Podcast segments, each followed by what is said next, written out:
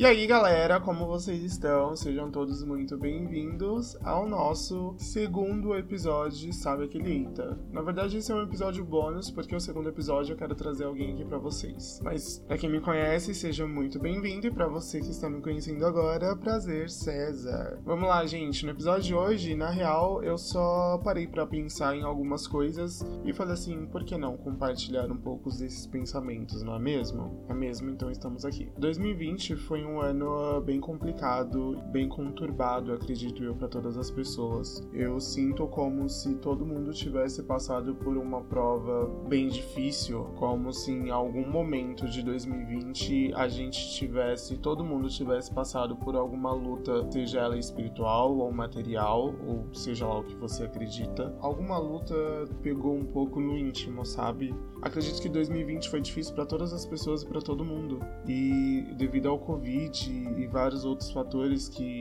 por conta dele acabou acontecendo. E com isso, eu parando para pensar, eu percebi o quanto a gente não tem controle das nossas vidas, sabe? Nós acabamos criando expectativas, criando sonhos, é, nos planejando, planejando viagens ou alguns feitos, o qual simplesmente não está no nosso controle conseguir executar essa tarefa. Óbvio que assim, tem que existir a nossa parte, mas não está totalmente nas nossas mãos, sabe? Uh, um exemplo bem claro é que antes da, da grande pandemia ser anunciada e fechar as coisas e tudo mais, eu cheguei a prestar vestibular e passar, ganhar desconto em bolsa e tudo mais. E eu ia começar a minha faculdade, o qual eu tenho muita vontade, e aí veio a pandemia e aí eu decidi não dar um passo maior que as minhas pernas. E eu parei para pensar isso de novo, porque eu já havia pensado pensado nisso alguns anos atrás, quando eu fiz uma cirurgia de apendicite,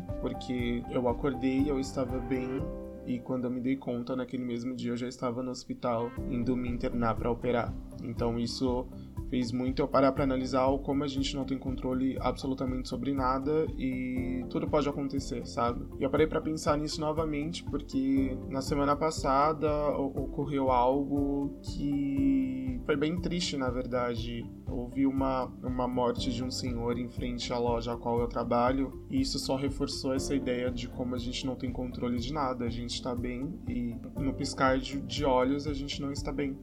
E isso pode acontecer em vários fatores da vida, sabe? Então foi bem complicado isso. O que eu quero dizer com tudo isso é que, independente de qual dificultoso foi 2020, tenta olhar o lado bom. Eu sei que é difícil olhar o lado bom, mas vamos tentar ser grato por pelo menos estar aqui agora. Porque muita gente perdeu familiares, muita gente obteve a doença e, e com isso acarretou algumas sequelas. Eu passei dificuldades com meu pai também, que meu pai, devido a essa doença e outros problemas de saúde, foi bem complicado para mim, para minha mãe, para minha família no geral, foi bem difícil. Uh, teve aquelas pessoas a qual perderam emprego, teve as pessoas a qual lutaram muito para conseguir ter uma vida mais estável e por conta disso elas não têm mais demoraram anos para construir algo e em questão de um mês, uma semana, duas semanas, elas simplesmente perderam tudo. Pessoas que conseguiram abrir empresas, de novo, essa coisa de estabilidade, de lutar por algo e hoje não tem mais. Então, assim, eu sei que 2020 de alguma maneira foi muito difícil. Mas eu queria tentar olhar, eu sei que é difícil, mas eu queria muito tentar olhar o lado positivo. Mas eu sempre acredito que em tudo que acontece tem algo para nos ensinar por mais difícil que seja, sempre tem algum ensinamento e a gente consegue tirar algum proveito disso tudo, sabe? 2020 eu acredito que foi um ano onde uniu mais as pessoas que eram para estar juntas mas também separou aquelas pessoas que não eram para estar com você. As pessoas que realmente querem o seu bem e realmente estão dispostas a estar do seu lado permaneceram e outras não. E tudo bem também. A vida, como eu disse, é feita de ciclos. E de repente, uma pessoa sair da sua vida não quer dizer que ela não é mais importante para você. Só quer dizer que o ciclo dela acabou. Enquanto ela estava ali ao seu lado, ela foi importante para você ela criou momentos importantes com você e aquele ciclo com ela foi importante de algum modo e eu tenho certeza que você aprendeu algo com ela. Mas chega uma hora onde esse ciclo acaba e tudo bem. é importante ter essa renovação. Então essas pessoas saem da sua vida e entram outras para iniciar um novo ciclo. Não quer dizer que a pessoa não é mais importante para você. Só quer dizer que o ciclo dela acabou, mas que de alguma forma ela sim marcou a sua vida e foi importante. Então, voltando a tudo, tudo bem essas mudanças todas de 2020. Eu só espero que por conta disso, nós estejamos preparados para 2021, porque ao que parece não vai ser tão diferente quanto 2020. E é complicado também porque 2020 passou de um jeito tão rápido e eu sinto como se as pessoas no geral não conseguiram fazer absolutamente nada da vida. Literalmente, eu conheço amigos que compraram passagens para viajar e não conseguiu viajar, teve o meu caso da faculdade que não rolou e diversos outros fatores e diversos outros planos o qual não aconteceu. Então aproveitem cada momento com todas as pessoas, sabe? Se vocês saem para algum lugar com os amigos, aproveitem esses momentos, momentos em família, momentos no trabalho, aproveitem todos, porque hoje a gente ainda tem essa, digamos, bênção de poder estar com essas pessoas. Mas amanhã ou daqui uma hora não se sabe, porque de repente algumas dessas pessoas podem ir e você não aproveitou tempo suficiente com ela. É complicado pensar nisso tudo, mas eu acho que é necessário. Às vezes nós saímos para um lugar e o lugar não tá legal, só que nós fazemos o rolê, sabe? Então, se um ambiente não está legal, faça com que ele se torne legal. Pode ser que ele não vai se tornar legal para todo mundo, mas vai ser para você. Já aconteceu de viajar com amigos e o ambiente em si não ser legal, mas caramba, a gente faz rolê.